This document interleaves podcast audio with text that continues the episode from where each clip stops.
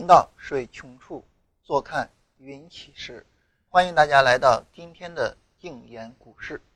呃，昨天跟大家简单说了一下，就是我们现在的几乎所有产品全部上线了，包括昨天我们测试了优酷的直播，那么今天也正式的在优酷做直播。嗯，如果说大家想要了解我们更多的节目动态，欢迎加一下我们节目群幺七七七八二二八幺。呃，我们早晨的直播在 YY 是 YY 房间四幺七幺二零七五房间。嗯，在优酷的直播呢，就在我们的自频道上有直播这一块儿。嗯，然后我们公众号现在也上线了，公众号的名字叫云起时，大家可以在录播版里面或者是呃。去扫描一下我们二维码啊，然后关注一下我们公众账号。嗯，这是简单跟大家介绍一下我们这个节目的情况哈。另外一位呢，就是今天在优酷上有朋友问啊，我们是不是每天一个主题？在这里呢，我们简单的跟优酷的朋友介绍一下。呃，对于我们来说呢，我们呃一方面呢是每天会聊一下实时的行情，以及呢我们自己的一个操作跟大家分享一下，大家可以作为一个借鉴。和一个观察，呃，另外一个呢，就是我们会尽可能的每天跟大家聊一些没有这种呃时间上的一个限制的一些话题啊，比如说我们聊一个话题，像今天我们聊证券股，那我们今天可以听，那以后呢，当然也都可以去听，所以我们想是每天尽可能的跟大家聊一些这样的话题，这样的话呢，节目可能会更有意思一些啊，所以总体上就是这样状况了。那么另外一个呢，就是每天呢，我们也会回答一下大家的问题，借着回答问题呢，也会阐释一些操作相关的东西。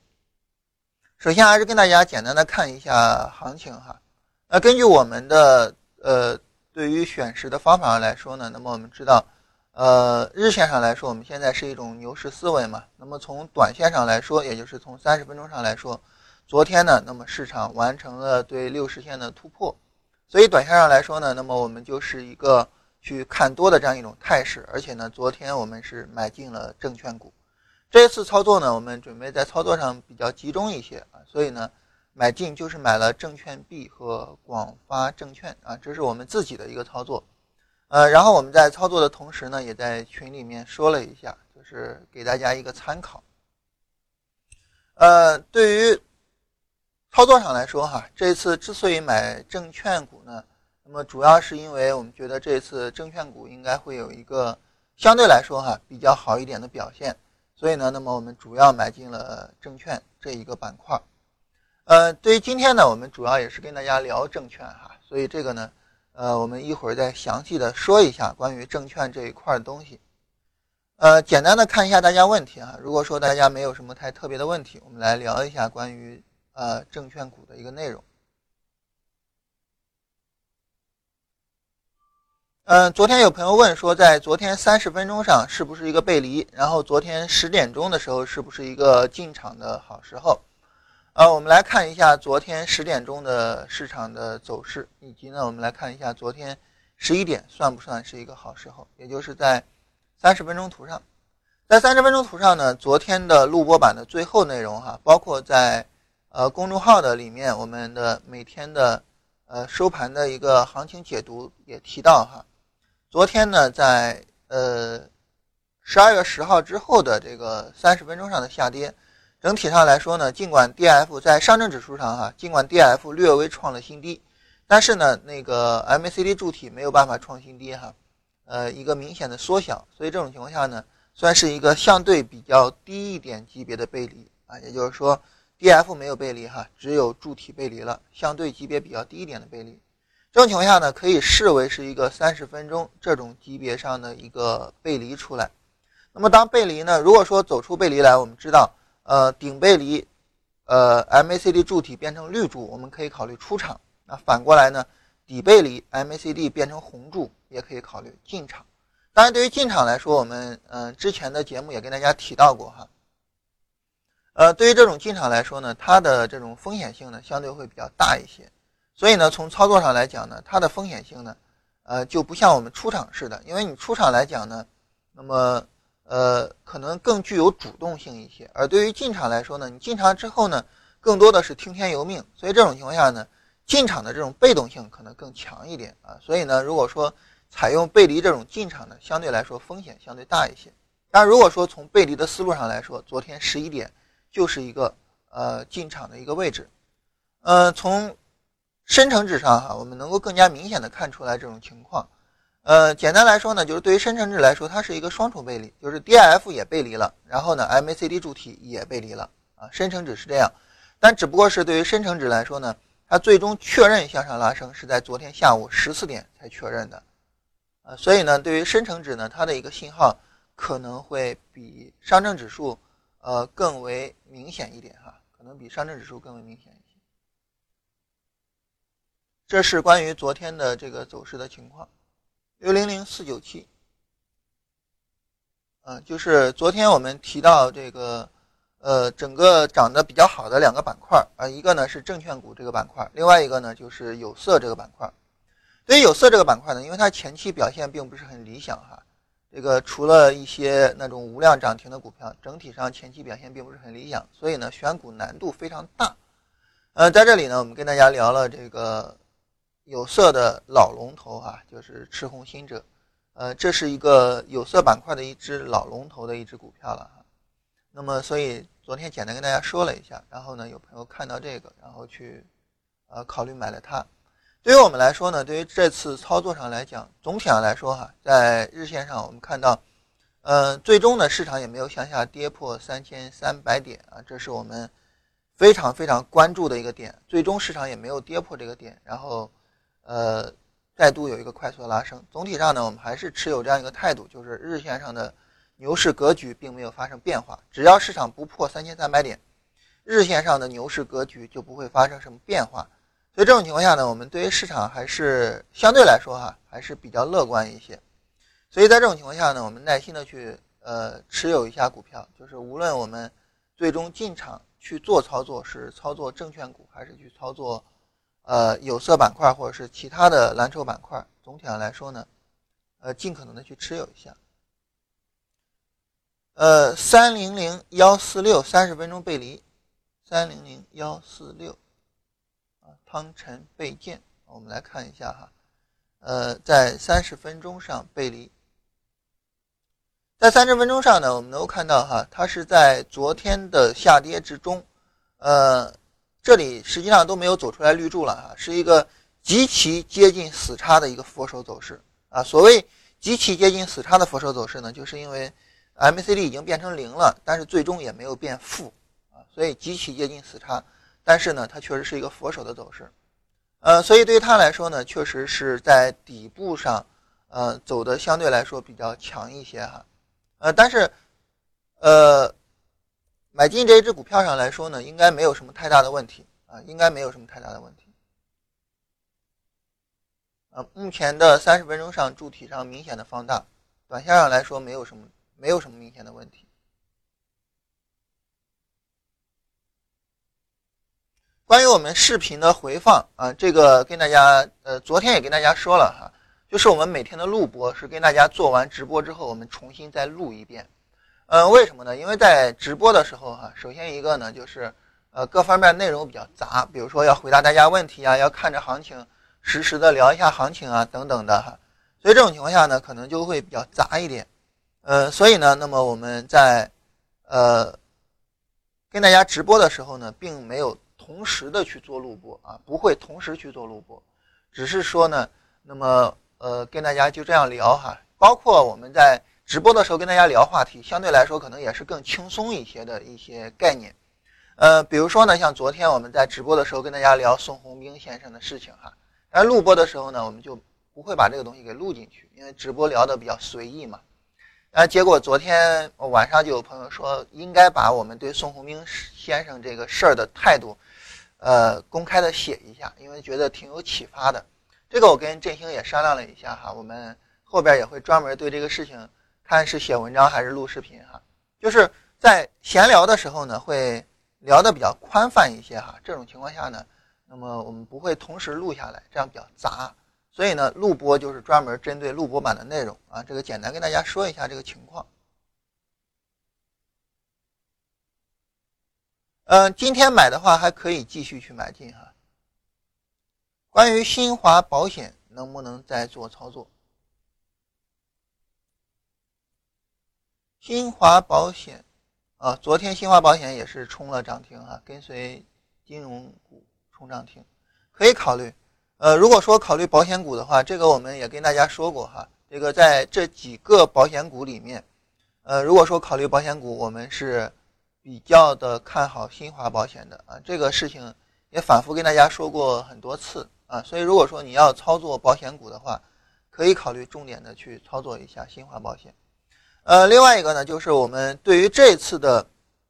对于这次的牛市，总体上来说还是比较看好的。其实说白了哈，它既然是一个牛市，它就不是说一天两天的啊，所以这个几乎不用不用去强调说还是比较看好的，那基本上肯定是看好了哈。所以这种情况下，呃，我我们并不是太担心说。证券会不会一日游啊？这个对于我们来说哈，我们并不是会太担心，呃，因为怎么样呢？就是之前有过几次证券一日游的行情哈，在那种证券一日游的行情里边，我们都没有跟大家说要去操作啊。比如说在十二月二号的时候，呃呃，十二月在十二月二号的时候，包括在呃上周四、上周五的时候哈。这个行情呢都有点不是很稳定啊，当时我们都没有说要做操作啊，我们自己也没有去操作这样的股票。但是对于这一次啊，我们认为不一样。呃，现在来讲呢，我们来看，呃，对于分级基金上来说，我们看分级 B 也是走的比较靠前的哈。另外一个就是地产指数，呃，昨天我们也跟大家说了，就是对于大家来说呢，那么。除了证券，呃，有色板块这两个呢，相对来说比较好一点。另外一个呢，就是银行跟地产啊，就是比较稳健一点的，可以考虑一下银行跟地产。这样，就是总体上来说，我们会看到券商还是在比较靠前的位置上。所以，我们对于我们来说，我这次并不是很担心说，呃，券商会不会说一日游这个问题。关于西部证券，西部证券这个呢，我们会好好的跟大家聊一下，所以大家不用着急啊，后面我们会详细的聊一下。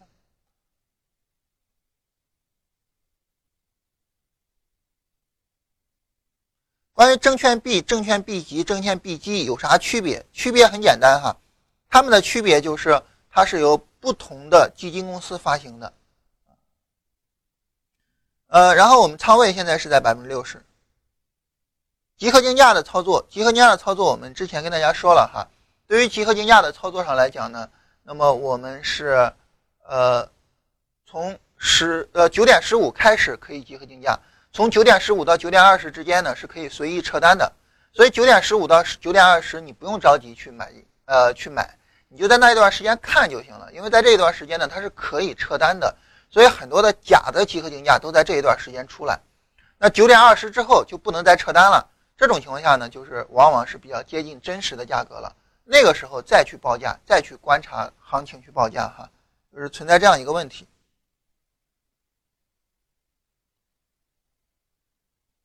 证券 B 的选择，呃，我们选择是，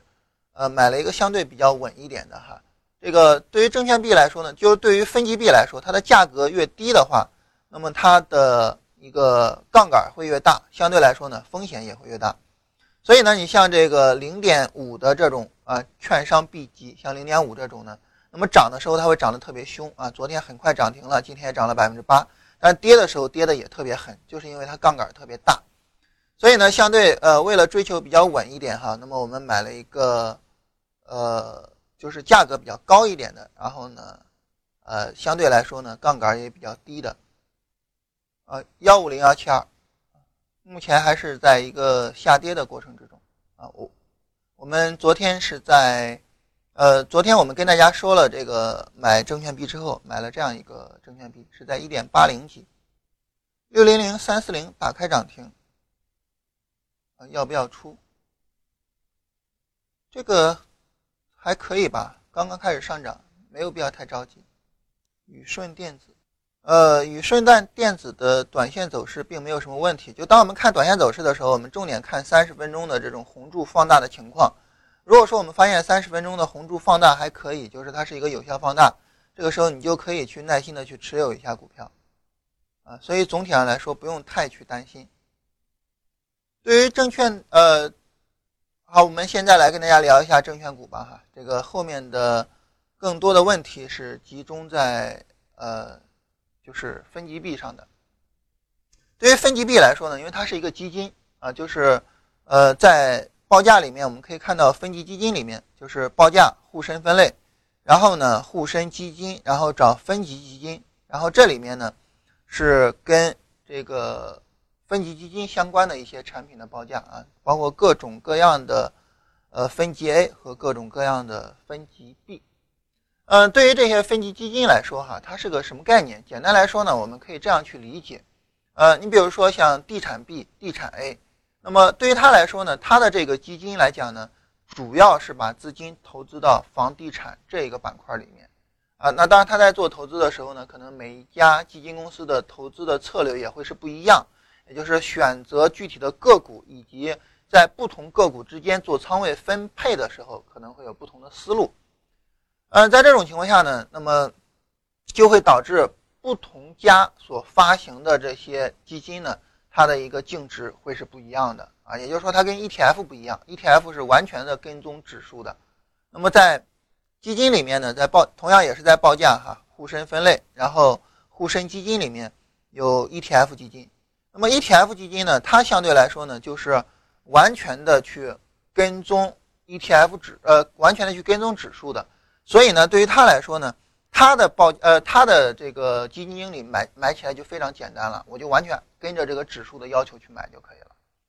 所以呢，对于不同的分级币来，呃，不同的分级基金来说呢，他们的表现会根据基金经理的一个操作能力会有不同啊。所以这种情况下呢，那么。我们再去购买的时候呢，也会主要去关注这个方面。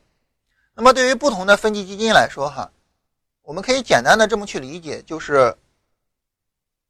对于分级币来说，它的报价，它的报价越低啊，比如说对于券商 B 级这个幺五零二三六，对于券商 B 级，它的报价是零点五，这样它的报价越低，它的杠杆就越大。所以这种情况下呢。那么，当它杠杆越大的情况下呢，那么当市场上涨的时候，它就会涨得越厉害。反过来呢，当市场下跌的时候，它也会跌得越凶啊。所以呢，那么越是便宜的分级币，它的风险操作起来，它的风险就会越大。咱们之前有一位听众哈，就是之前有一位听众在问问题的时候，曾经问了一个什么叫贝塔值？贝塔值呢，我们当时说贝塔值反映的就是个股跟大盘它们波动的一个对比情况的一个呃数值，如果说大盘涨百分之十，这个呃个股涨百分之二十，它的贝塔值就是二两倍。那反过来，如果说一旦大盘开始下跌，跌百分之十，往往这种贝塔值比较大的股票，它也会相应的跌得更多一些。那对于个股来讲呢，它可能会有一些呃强弱的一些情况，比如说个股比较强的情况下。你涨的时候我涨得多，你跌的时候我跌的少。当然，对于基金来说，它就没有这种抵抗能力，它就真的是你涨的时候我涨得多，你跌的时候我就会跌得很，啊，所以呢，那么一般像这种零点五左右哈，杠杆如此之高的基金，那么风险呢就特别的大一些。反过来说呢，就是当它的净值越高的时候，比如说到了一点五了、一点八了，那这个时候呢，杠杆就已经很小了，甚至已经没有杠杆了。这个时候呢。它的基金的净值的增长，更多的呢可能是会跟着，呃，它的一个权益啊差不多的一个幅度上，可能会是这样一种情况。所以呢，在这种情况下呢，那么整个的一个呃基金分级基金在操作的时候，我们在选择的时候呢，可能会比较重点的去看一下它的报价。如果说报价太低的话，风险太高，往往就不会参与了。尤其是它报价低，同时又有着很高的溢价的时候，往往我们就不会去参与它。也就是主要是两个哈，一个是报价的情况，另外也是一个溢价的情况。关于分级基金这个呢，我们呃通过最近这这几次操作哈，慢慢的也积累出来了一些经验。呃，回头呢我们专门开专题跟大家聊分级基金的事情。呃，这一期呢就是今天这一期，我们重点的跟大家聊一下关于证券股的内容。嗯，对于证券股来说。它真的是一个非常非常特别的一个板块，而且是对于我们做交易、对于我们做操作来说，它是一个非常重要的一个板块。为什么说它非常重要呢？因为它具有着非常特别的一点，就是它完全的跟大盘，这是除了证券之外哈，其他所有的板块都很难具备的一个特征，就是它完全的跟大盘，它不会跟大盘走出来什么其他的不一样的走势出来，这是证券股一个非常非常特别的一个特征。那你说证券股完全跟大盘，这对我们有什么帮助呢？或者说对我们做操作有什么用呢？我们来看一下证券股的走势哈。来，我们回到呃这个盘面上，我们点报价，然后沪深分类，然后板块指数啊。点开板块指数之后呢，然后呢，我们来看一下啊，我们来看一下这个证券这一块。我们来看一下，对于证券指数来讲，那么。所谓的它跟大盘完全一样，对我们来说有什么用？在这里呢，我们在 K 线图里面点右键，然后叠加品种，叠加指定品种，然后我们叠加上证指数啊，点确定，然后呢，叠加的时候换成百分比坐标。这个时候你按着向下的方向键，尽可能的把图给缩小啊，按向下方向键，尽可能把图缩小。这个时候呢，你就会发现，那么有。有这个证券指数是从零五年开始有的，啊，也就是在零五年之前证券公司没有上市的哈，在零五年之后有证券公司上市啊，所以呢，从零五年开始有证券公司的，那么从零五年至今啊，零五年的时候呢，证券公司的刚一开始有这个指数的时候，我们看哈，啊，它的报价没什么可说的了哈，从。呃，一百多开盘啊，当时它的开盘价是一百二，那么从一百二开盘到现在呢是一千八啊，也就是说证券股翻了十倍还要多。那准确的说呢，证券股是翻了十四倍，而在最高的时候呢，证券股是翻了二十三倍。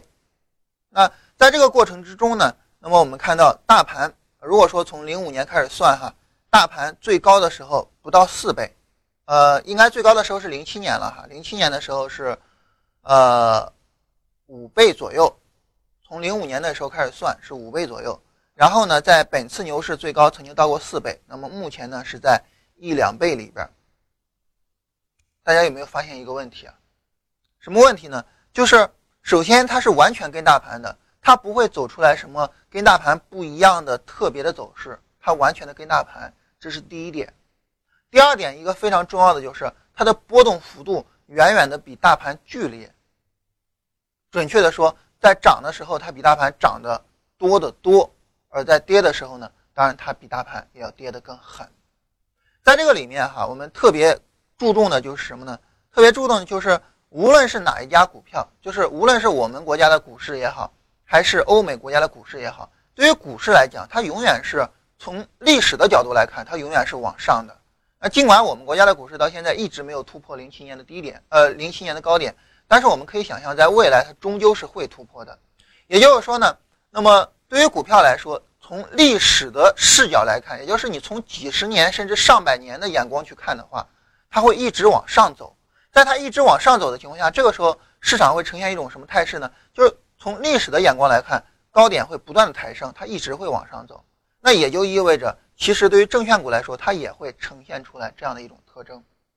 所以从这个意义上来讲，哈，如果说你说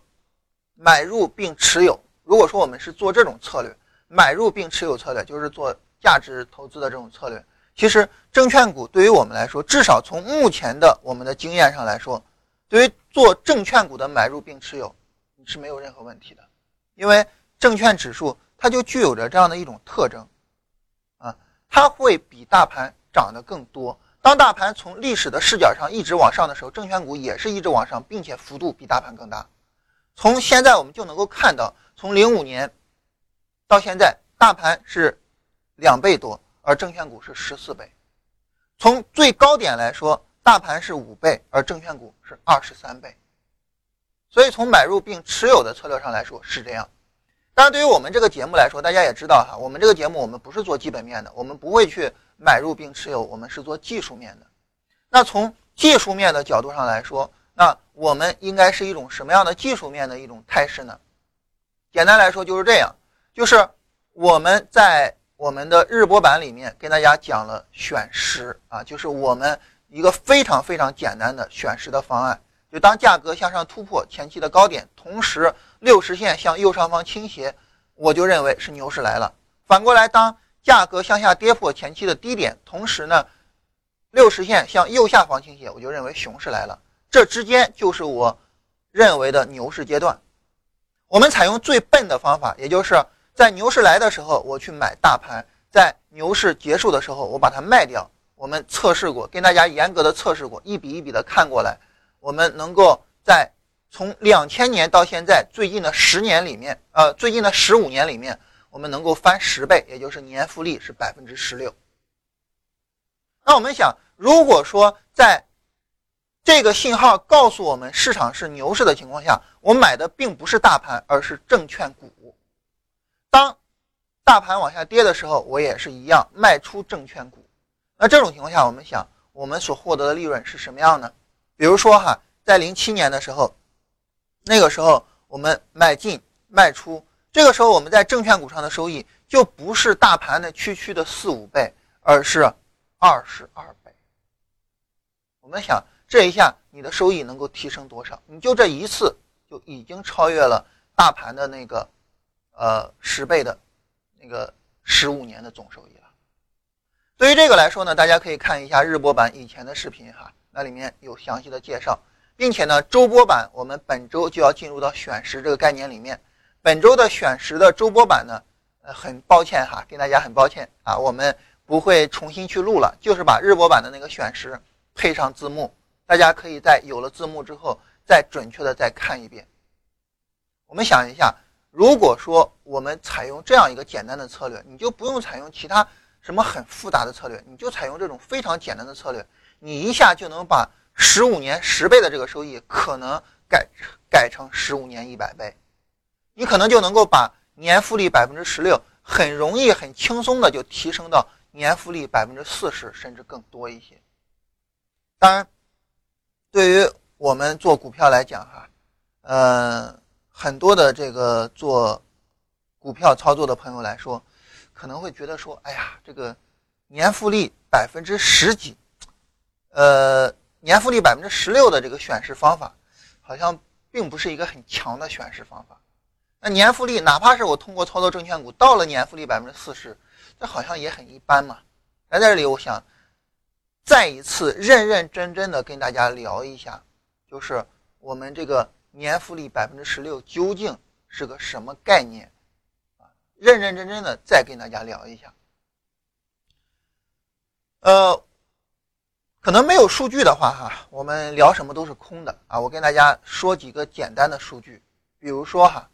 呃，我跟大家反复说过一个网站叫雪球网，也跟大家聊过我们国内的一个做价值价值投资非常厉害的高手，叫小小新吧，他就是雪球网里面的大 V 了哈，是雪球网里面粉丝最多的一个人。在雪球网里面呢，那么他们会有一个功能，就是你可以构造你的投资组合。并且呢，所有人的投资组合的排名是公开的，啊，这是其他的软件所不具备的。当然，在其他软件上呢，现在也有这种相应的排名，但是每个人都只能看自己的，你没办法看别人的。那么在雪球网上的排名，在这个请注意哈，大家请注意，第一，你在雪球网上你构造一个投资组合，你只需要简单的列一下就可以了，你不需要拿真钱去买。所以这种情况下呢，这个投资组合的这种。长期的收益，它就相当于是模拟盘的收益。这种模拟盘的收益，因为没有实盘的心理压力，所以它的收益百分之百的是远远的超越实盘收益的。这是第一点，请大家特别的注意一下。第二点是什么呢？第二点也是非常重要的一个内容，就是在雪球网计算你收益的时候，它是不计算费用的，也就是没有手续费，没有印花税。那在没有费用的情况下，跟有费用的情况下，这个区别大家也能知道哈，天差地别。所以在这种情况下，那么我们根据雪球网的数据来说，那么如果说你能够做到年复利百分之七，也就是如果说你能做到年复利百分之七，那么你能够战胜百分之七十的投资组合，也就是你只要做到年复利百分之七。这时候你已经不是战胜百分之七十的那些呃做实盘的人了，哪怕是他做模拟盘，他就是弄个投资组合往那一放不动了，你都能战胜他，年复利百分之七。但是如果说如果说你的收益是零，也就是你不做操作，那么你能战胜雪球网百分之多少的投资组合呢？是百分之五十六点八。大家想一下，这是一个什么概念？就是如果说你完全不动，你能战胜百分之五十六点八。换句话说，就是哪怕是不是真钱，就是假钱，那么也是有百分之五十六点八的人，他们是要赔钱的。你想想有多么恐怖吧？所以从这个呃意义上来说哈，从这个意义上来说，那么我们说年复利百分之十六，这是非常了不起的一个数字。而如果说你真的能够做到年复利百分之四十的话，那这个时候你就会是资本市场上一个很恐怖的一个存在。这个没有什么可说的，复利这个道理大家都懂啊。回头有功夫我们开专题专门跟大家聊复利。但是大家应该都有复利的基础知识，知道在复利的情况下，年复利百分之四十是个多么恐怖的概念。所以重点的不是在于说你一次两次的收益，重点的在于你长期的年复利。对于我们国家的 A 股市场啊，它真的是一个非常奇葩的存在。它奇葩在什么地方呢？奇葩就奇葩在，如果说一年翻五倍，那真的这种人太多了啊！你比如说去年股票赚了五倍，这种人真的是太多了。但是如果说五年翻一倍，那这种人真的是微乎其微。也就是说，如果在中国的资本市场上，你存活了五年。然后呢，你的资本翻了一倍，你没有赔钱，这种人真的特别的少。我们刚才已经说了，年复利百分之七，年复利百分之七，五年是翻不了一倍的，就已经超越百分之七十的人了，啊，所以呢，就是这样一个概念。从这个意义上来说，哈，我们说，对于我们来说，我们只要是能够去做到这样一个复利，我们就已经很恐怖了。所以，如果说我们能够通过这个，呃，证券的操作，如果说我们能够通过这种证券的操作，我们能够看到这种证券股它的这个指数的表现这种情况，在这种情况下，如果说我们能够去通过证券的操作，然后去获得一个非常高的一个年复利的话，那么这个时候呢，也是非常之恐怖的。好了，这是我们跟大家说的第二点，就是如果说我们想要获得一个稳定的年复利，我们可以把我们的选时方法和做。证券的方法结合到一起，在你选时你认为是牛市的时候买进证券，再认为你是熊市的时候卖出证券，这个时候我们所获得的就是远远超出百分之十六的年复利。但是无论是买入并持有策略，还是我们现在说的这个策略，我相信大家都不满意。所以既然说玩转证券股哈，我们要聊就要聊最后一个，也就是波段操作证券股。实际上，对于我们自己的操作来说，我们自己在操作证券股的时候，也是做波段啊。我们既不是长期持有，也不是买了不动了。所以这种情况下，我们其实想重点跟大家聊的就是最后这一点，就是如何在证券股上做波段。对于证券股来说，哈，在零七年牛市的时候呢，证券股特别的少啊，主要就是中信证券，主要就是这一家。呃，当时呢，其实有很多的。人在炒证券股的时候找不到证券股怎么办呢？就所以在零七年有一个概念股板块叫参股券商板块，啊，比如说我也曾经炒作过亚太集团这一只股票，这只股票它就有参股券商板块，就因为当时证券板块真的是太挣钱了，所以呢，在这种情况下，人们就是盲目的去炒作证券。当时我们看当时的中信证券哈，中信证券那个时候给我带来了非常大的收益哈，从前复利的话。中信证券呢，从一块多，最终呢是涨到了三十六块多，这是前复权哈。如果说不复权，当时中信证券最高到一百二，也就是中信证券在当时大幅度的上涨哈，从一块五涨到三十六，啊，涨了几十倍，非常之恐怖的这样一个概念。那对于中信证券的呃当时整个的操作上来讲，就是你如果说买入去持有它的话，就会非常的恐怖。那当时原因也很简单了哈。原因就在于，对于证券股来说，它就有这种特征啊。那在牛市里面，大家都疯狂的买卖，所以呢，交易量非常大，所以券商呢挣钱就非常多。所以呢，牛市里边券商涨得就非常厉害。当然，反过来在熊市里边没人做操作了，券商不挣钱了，那券商跌的也特别的狠。在当时呢，呃，零七年因为只有中信证券这一支，所以在这种情况下呢，那么对于证券股来说呢，它的整个走势也就是呃中信证券的走势。那在当时来讲，因为大家对于证券这个板块很不熟悉，所以呢，中信证券当时呢基本上是完全跟上证指数吻合的，只不过是幅度不一样。我们来看哈，基本上是你涨我也涨，哥俩好啊，你回调我也回调，但是呢，只不过是幅度不一样啊。每一次上涨，中信证券呢都有一个比较好的一个上涨，也就是比较大的幅度。但是呢，在现在这一次。行情里面变得不一样了，不一样在什么地方呢？不一样在人们终于认识到哈，我们不能够这么盲目的去炒作证券股。也就是说呢，因为呃，包括从收益的角度上来说哈，嗯，因为呢，你比如说像这个，对于呃成交量来说，对于证券股来说，现在已经没有什么太大的意义了。为什么说成交量对于证券股没有太大意义呢？因为我们知道现在大家的。手续费啊，大家看一下自己的账户就知道了嘛。万三的手续费都有哎，那万三的手续费，证券呃证券公司才能够挣到万一，那这万分之一，他还要租地方，还要雇员工，没钱赚的。所以这个时候呢，大家认识到说手续费对证券股没什么用，所以在牛市里面，大家也不盲目的炒作证券股了。那么炒证券股主要在哪儿呢？答案是主升浪。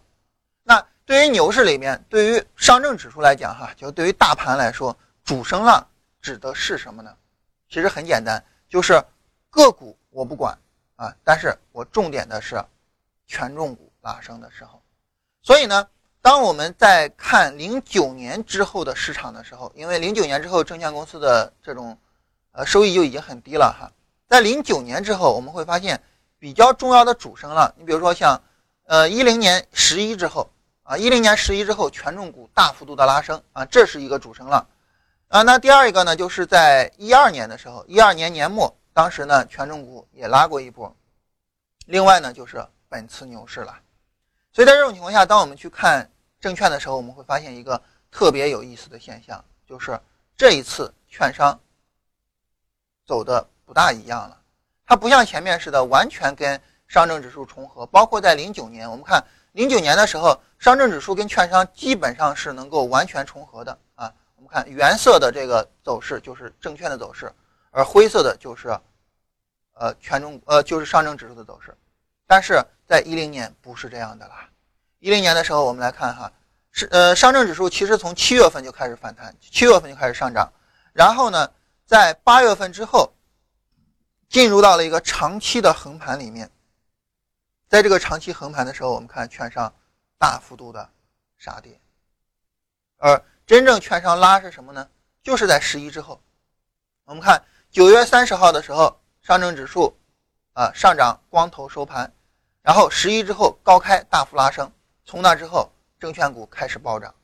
之前的时候证券股甚至创出来了新低啊，但是就在十一之后，证券股从八百六十五涨到了一千两百九十。啊，也就是涨了有小五百点，啊，远远超过了呃上证指数的幅度。我们看哈，如果说我们把低点那一天作为起点的话，然后我们发现上证指数在这一波上涨里面，它最终是涨了百分之二十多，而证券是涨了百分之五十多。所以，就从一零年开始之后，证券股的。整个的操作发生了翻天覆地的变化，在一零年开始之后，证券股往往会在行情的爆发期才有大的表现，在其他时候表现都比较一般。所以呢，在一零年之后呢，证券股变成了一个非常特殊的一个板块。对于它来说呢，你当然还可以采用我们原来所说的思路，进入到牛市我就买入并且持有证券股，出了牛市我就抛掉证券股。当然还可以采用这种思路。但是呢，最佳的操作证券股的思路已经悄然的在一零年发生了根本性的变化，啊，对于我个人来讲呢，因为我在零五到零七年的牛市里面，在中信证券上挣的利润特别的多，而在零八年我又发现中信证券暴跌嘛，所以呢，我发现了这种情况，所以在零八年之后，我特别关注对证券股的操作。在零九年，我也是买了中信证券的，但是我就很奇怪啊，为什么零九年的中信证券涨的却没有我买的地产股要好呢？所以当时我特别奇怪，然后就仔细的去钻研证券股的操作，最终呢，就发现这样一种情况：对于证券股来说，在一零年之后，真的发生了这种非常非常大的变化，就是在一零年七月份，尽管当时市场往上涨哈，那么有一波很好的拉升。但是当时我并没有盲目的去买证券股，而是耐心的等到了这个主升浪。在后面呢，我们来看哈，后面的大盘的熊市里面，尽管大盘也会有一些反弹，但是证券股基本没有什么表现啊。为什么呢？就是因为根据我们所说的这种规律哈，没有到它表现的时候。往往在第一波上涨的时候，我们看哈，往往在第一波上涨的时候，大盘会跟个股呃证券股会跟大盘差不了多少。啊第一波上涨，但是往往在第二波上涨的时候，每一次拉升的第二波上涨，注意看，比如说像这一次一二年这一波反弹，第一波上涨从一一年年末到一二年年初，这是第一波上涨，啊，那么大盘在上涨的时候呢，证券股基本上没有什么表现，只能当然也不能说没有表现了哈，只能说没有特别好的表现，呃，因为上涨幅度比大盘还要小嘛。但是注意看，在三月末之后，尽管大盘基本没怎么涨，它甚至都没有创出新高来，但是我们看证券股却有了一幅大幅度的上涨。为什么呢？因为当时市场的预期就是有可能会展开大幅度的上涨啊。一旦你有这种预期，证券股就会是最重要的去做炒作的一个对象。所以在当时呢，证券股炒得非常厉害啊。当然，这种非常厉害也是相对的了哈，就是大盘的幅度非常之小啊。然后呢，这个证券股呢，幅度非常之大。而后面我们看，在一二年的时候，因为是权重股的行情，所以呢，证券涨得特别好。而证券真的涨得特别好，我们注意看，也是在第二波，这真的不是巧合啊。我们看第一波，它也比大盘涨得好，但是呢，这个好的有限。但在第二波拉升的时候，它就远远的比大盘要好了。同样的哈，在本次牛市的时候，我们曾经跟大家说过啊，对于这次牛市来说，那么呃总体上来讲哈，我们来看这一次牛市，这次牛市呢，尽管从上证指数上来讲，它是在一三年六月份走的低点，最终没有创新低，而真正意义上走出来牛市要到一四年的六七月份啊，因为一四年六七月份呢，当时央行不断的去释放出来。释放流动性的信号，所以呢，在呃一四年的六七月份的时候呢，市场开始蠢蠢欲动，最终呢开始往上走，啊，这是当时整个牛市的一个背景。在这个背景之下呢，那么一四年的六七月份，大盘正式的开始上涨。但是我们当时跟大家在讲大盘的时候，曾经说过，你看大盘不能够只看上证指数，那么同时要看深成指，甚至可以说深成指。更为综合的反映市场状况，同时呢，我们为了更好的去看个股的情况，应该同时看中小板指和创业板指。当我们看中小板指的时候，我们就会发现中小板始终没有跌破一二年的低点，这就是为什么在一三年尽管大盘创新低，但是个股精彩纷呈，很多人在一三年赚到钱了。为什么呢？原因其实就在这儿。那么，如果我们去看创业板。这个时候就更厉害了，创业板在一二年年末之后的行情里面，实际上是拉的非常之强的。也就是说，一二年年末之后这个牛市，一二年年末的之后的这个牛市，那么它是一个个股精彩纷呈的牛市，但是呢，权重股基本上没有很好的表现，所以呢，上证指数表现也不佳。在这种情况下，尽管市场总体上来说，表现还是可以的哈，我们说个股精彩纷呈嘛，但是这个时候你能去操作证券股吗？不行，因为我们说了一零年之后证券股的这种翻天覆地的变化，就是你一定要在权重股拉升，换句话说，上证指数爆发的时候去操作证券股。所以这种情况下，我们来看，回头我们再来看证券股跟上证指数的叠加，我们会发现，证券股的第一次大幅度的上涨。跟大盘的七月份这一波上涨是完全重叠的，之后呢，大盘进入了一个长时间的横盘，证券股也进入到了长时间的横盘里面，而最终在一零年，呃，在一四年十月二十八号，从这一天开始，大盘开始飙涨，而证券股也开始飙升，真正意义上的证券股涨得特别的猛。那个时候呢，甚至市场里面流传着很多关于证券股的段子，就是从这一天开始的，也就是从这一波行情。开始的，为什么说这一波行情证券股开始爆发呢？原因很简单，在这一波行情里面，上证指数、权重股他们开始爆发，所以呢，那么证券股才有机会爆发出来。那么这是证券股在现在来讲最大最大的一个特征。当然，后面证券股会发生什么变化，我们会慢慢再去观察。但是现在它就是这样的，所以当时那个证券股爆发出来，真的不是偶然的。比如说，当时有一个很经典的段子哈，就说，哎，两个人相亲，那女孩就问男孩啊，说你有车吗？没有。你有房吗？没有啊。那女孩就说了，说你这没车没房，你也好意思出来相亲啊？啊，那男孩说，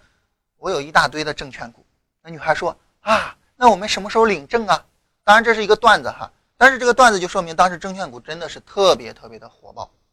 啊。所以它为什么在那个时候会火呢？原因就是。我们现在告诉大家的，在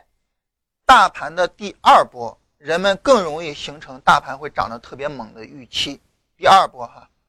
而在第二波的情况下呢，权重股往往也会有比较好的表现。那这个时候呢，往往是上证指数和证券股共同去走出来行情的时候啊，所以这个时候去操作证券股可能会更有利一些。呃，这种情况下呢，大家就能够知道了哈，为什么在一到三月份的这一次回调结束之后，证券股并没有一个很好的表现。之所以说说它没有并呃说它没有很好的表现，原因很简单了哈，就是因为它连大盘都没有跑赢啊。咱们就不让它跟深成呃跟那个深成指或者是跟中小板跟创业板比了哈，尤其是不跟创业板比了，太欺负人了哈。它连上证指数都没有跑赢哎，大家。能理解为什么说它跑不赢上证指数吗？为什么证券板块在一到三月份之后没有行情了呢？大家现在能理解了吧？因为一到三月份之后，我们已经跟大家说过哈，中小板和创业板先于大盘结束回调，实现了弯道超车，所以这个时候呢，市场行情又进入到了一个新的节奏里面，就是中小板和创业板表现更好。那这种市场行情。不是券商喜欢的，券商板块喜欢的是什么行情啊？就是权重股拉升的那个行情。所以这就是为什么在后面券商再也没有了表现啊。所以这些就是整个的走势哈，它并不是偶然的。另外呢，我们回到我们的操作上啊，我们回到什么时候呢？回到我们节目开播以后，也就是呃八月四号以后。在八月四号以后呢，那么八月四号这一波上涨，我们知道我们并没有跟大家推荐证券股，对吧？呃，然后呢，在八月二十七号之后啊，我们反复操作过两次，也没有证券股，甚至在十月八号这一次的操作，甚至在这一次操作里面，我们都重点的去选择创业板，而没有去选证券股，因为在十月八号这一次，创业板先于大盘结束回调。所以呢，在这一次我们重点选了创业板，我们都没有去选证券股。大家知道，我们重点操作证券股，重点的跟大家说，这一次重点买证券股是什么时候呢？就是十一月四号这一次上涨。为什么呢？因为十一做十一月四号这一次上涨，它满足了证券股拉升的两个特点。第一，它是第二波行情，也就是我们可以把呃前面上涨视为是一波行情啊，然后呢。从十月二十二号之后的回调是一个回调，然后新一波的上涨，这是第二波行情。第二个特点是什么呢？就是权重股拉升。我们能够看到当时上证指数大涨，所以这是我们当时操作证券股的原因。但即便如此，哈，即便如此，当时呢，我们在大盘底部的时候跟大家说长线持有股票，我们也依然跟大家说了国投安信啊，当然国投安信就是一只证券股嘛。当时我们就说，我们认为市场会走出来自两千八百五十点以来的，啊，就是当时我们一直跟大家说的是，呃，两千八百五十点以来的这个反弹，会是大盘从五千点以来的最大的一次反弹。在这一次反弹里面，我们当时跟大家说，证券股肯定会有表现，啊，所以呢，长期的去持有国投安信就没有什么问题。所以它的逻辑是什么呢？逻辑有两点啊。第一点逻辑呢，非常重要的就是，一旦大盘有一个非常好的表现，尤其是上证指数有好的表现哈，证券股就会有表现，这是一个非常重要的逻辑。那之所以后面我们短线上大幅度炒作呢，就是因为呃，在第二波里面。那么证券股走的会比较好。在这次大幅度炒作之后呢，那么我们此后再也没跟大家说过证券股的事儿了哈。呃，包括在高位上啊，包括前一次我们再也没跟大家聊过证券股。但是这一次呢，我们为什么又跟大家说证券股呢？啊，当然就目前来说哈，就现在当前此刻来说，证券股的表现并不好啊。当前此刻证券股并不好。但是这一次为什么我们又跟大家说证券股呢？有两个原因，第一个原因呢，就是对于当前来说呢，牛市并没有完全的确立，而一旦说牛市的格局确立了，大家确认这是一次牛市了，所有人的信心出来了，那这个时候呢，证券股的一个上涨呢，呃，就会是我们所说的第二波行情，证券股涨得比较好那种情况，这是第一点。第二点是什么呢？第二点就是这一次的一个上涨，无论是前面的一个护盘，就十二月初的这一次护盘。还是昨天的这个拉升，权重股哈，就是银行啊、地产啊，那么都有一个比较好的表现啊，包括地产指数，呃，今天呢也是在往上走。在这种权重股有拉升的情况下呢，那么第呃证券的表现往往不会太差，所以是这样两个原因，一个呢就是现在很可能是牛市初期，现在很可能是，第二一个原因呢就是呃权重股的拉升啊，这是我们去做。这是我们去做证券的原因哈，当然，最终市场能不能走出来，最终证券股能不能有好的表现，对于我们来说，我们也只能拭目而待，因为我们每一个人都没办法去影响市场，当然更没办法去决定市场，我们只能去等。但是呢，我们也只能凭借自己的经验，凭借自己在过往操作的时候的所得到的这些知识，然后呢去进行操作。那至于说市场会不会在当前此刻就把这些知识否定了，我只能说，我也不知道。那对于我来说，我也就只能按照这种思路去做操作。另外呢，我们来聊一下关于证券股里面的这些个股哈。呃，在聊个股的时候呢，我们同时顺便啊，把这个呃龙头股的一些简单知识跟大家介绍一下。首先一个呢，就是对于东兴证券啊，其实呢。呃，买证券股来讲，其实最好是东兴证券，因为什么呢？简单来说，就是在上一次的时候它是龙头，那么这一次经过一波回调，再有拉升，它也很可能是龙头。那在上一次证券股拉升的时候呢，有三只证券股涨的是最好的，龙头就是东兴证券啊。上一次在东兴证券的一个上涨过程之中，它甚至是连续的无量涨停，啊，连续的无量上涨，以至于后面停牌嘛，呃，停牌之后。呃，那就没办法了，所以这是东兴证券的一个情况。第二一个呢，就是国投安信啊，国投安信这个我们跟大家也说了哈。首先一个呢，这是我们在底部一直跟大家说的；其次一个呢，在当时上涨的时候涨得也是特别的好。那么最后一个呢，整个的回调其实回调的很弱啊，所以呃后来我跟大家呃前两天跟大家聊的时候我也说哈，这一次证券股我还是比较看好国投安信的。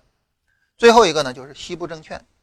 呃，最后一个就是西部证券。呃，西部证券呢，它也是上一次的一个领涨的一只证券股。而对于上一次领涨来说呢，就是这三个啊，这个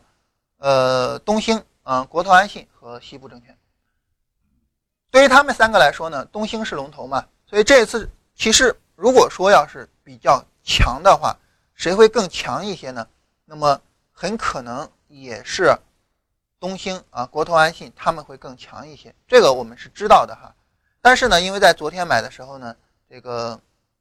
东兴证券它是很快就涨停了嘛。我们知道昨天价格突破六十线的时候，东兴当时已经涨停了，所以你就没办法买嘛，那就只能在没有涨停的股票里面去找一个相对走势比较好的。那这个走势比较好，我们就要用到我们的方法了。所谓就要用到我们的方法，指的是什么呢？你找那些高点和低点出来啊。那么对于我们来说呢，重要的是，因为是上涨回调，所以这种情况下，按照我们思路来讲呢，应该是回调相对来说幅度比较小的啊，应该是回调相对比较小的。这个时候我们就不跟大盘比了，我们重点的跟这个证券的指数去比较啊。我们来看。对于证券的指数来说呢，当然它跟大盘一样了哈，这个回调并没有创新低啊，但是呢，两者是非常之接近的。所以这种情况下，我们在选的时候呢，我们更多的是想选一个，嗯，两者拉开一定差距的啊。换句话说呢，就是上涨回撤，这个回撤，这个回撤相对来说呢，回撤的幅度所流出来的 C 除以 A 还是明显大一点的啊，是因为这个原因。所以呢，我们昨天选出来了广发证券，啊，这是我们昨天选广发证券的原因，啊，跟大家简单的介绍一下。嗯，在昨天我们说的时候，应该是十四点四十左右，啊，十四点四十左右，呃，当时是二十块三毛九，也就二十块四这儿，基本上跟当前的价格距离差不多哈。这是我们当时把广发证券选出来的原因，就 C 除以 A 比较大。其实你对我来说，你说就是因为昨天也有朋友问嘛，说东兴它会不会成为龙头啊？呃，对于东兴呢，它成为龙头这是很正常的一个事情。但是呢，它当时已经涨停了嘛，那你就没有办法啊。所以呢，我们是在没有涨停的股票里面去选，然后呢，当时选出来了广发啊，这是当时选出来广发的原因啊，给大家简单的汇报一下。基本上来说，这是我们跟大家聊的就是关于证券的所有的内容哈，就是。呃，第一就是它是完全跟大盘的，所以呢，那么它会比其他的板块操作起来更为简单，而且呢，大家也能够发现哈，证券股的起涨起跌是非常强的，它不像其他的板块相对比较松散啊，它的起涨起跌也是非常强，所以总体上来说呢，证券的这个板块上来说呢，操作起来相对比较简单。第二呢，就是如果说你对它长期持有，它跑赢大盘是非常容易的。第三呢，就是。如果说按照我们选时的方法，然后呢进入牛市买证券，退出牛市卖证券，这个时候呢获得的一个年复利肯定是远远超过百分之十六的啊。第四个也是最后一个，如果说对证券做波段操作，选它涨得最好的那个波段，那么你就在上涨的第二波，或者是权重股拉升的这个时候，在这样的时候去买进，它的表现相对的会好一点。嗯，对于这次上涨来说，我们当然。对于我们来说，我们的选择很简单哈，就是耐心的去持有它了。好，我们来看一下大家的问题哈。呃，这是关于说书的事儿哈。呃，换几本真书这个是可以的，这些就是真的书啊。呃，然后那个呃，我们摆书，就这儿摆书是这样哈。最近我在看什么书，然后我们就会摆什么书，而看完之后呢，就会换啊。也就是说，前两天呢，大家看。呃，自私的基因是摆在最上面的，啊，然后呢，因为看完了嘛，看完之后呢，就把自私的基因放在下面，上面当时放了一个股市真规则，而当股市真规则看完之后呢，我们现在放的是我现在正在看的一本书，叫做《癌症传》啊，这个我大家觉得可能我看书比较奇葩啊，这个什么书都看，所以呢，就是我这儿摆书呢是这样，就是最近在看什么书。就摆什么书啊，就是不会说，呃，有选择性的去，呃，或者说摆一些什什么样什么样的哈，就是最近看什么就摆什么，是这样一个概念。呃，要不然呃，现在是十点半哈，那振兴把录音关一下啊，我们来跟大家看一下直播间里的问题。